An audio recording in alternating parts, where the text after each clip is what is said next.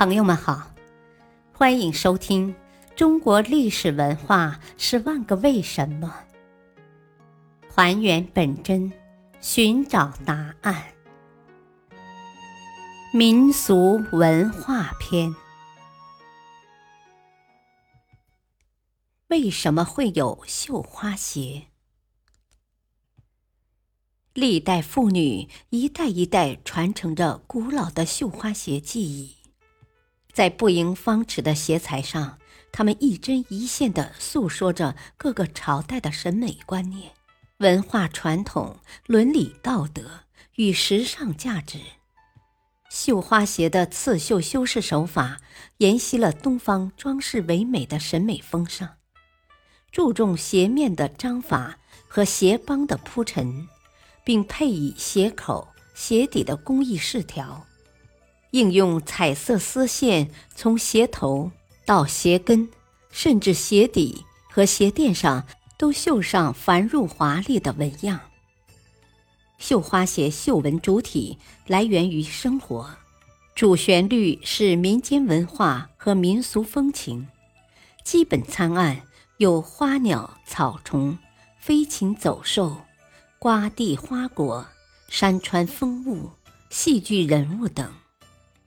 吉祥参案有连生贵子、流开百子、双蝶恋花、龙飞凤舞等，寓意着生命的赞歌和美满的人生。踏遍大江南北的绣花鞋，最早起源于何时何地呢？从当前所遗留下的传世品，已无从考证。广泛流传在山西晋南的晋国鞋的传说，或许能给我们一些启迪。春秋战国时期，群雄争霸，当时位于山西的晋国是个小国。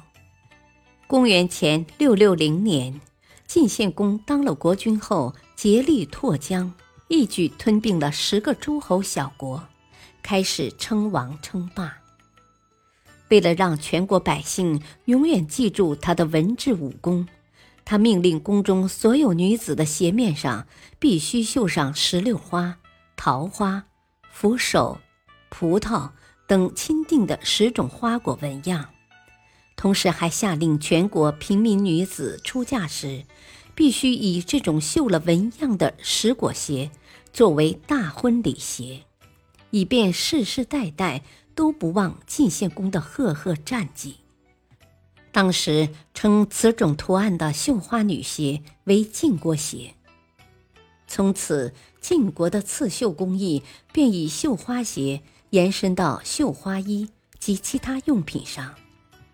直到近代，该地区的丝织与绣花闻名远近，当地女子从童年起便开始鞋上绣花的生涯。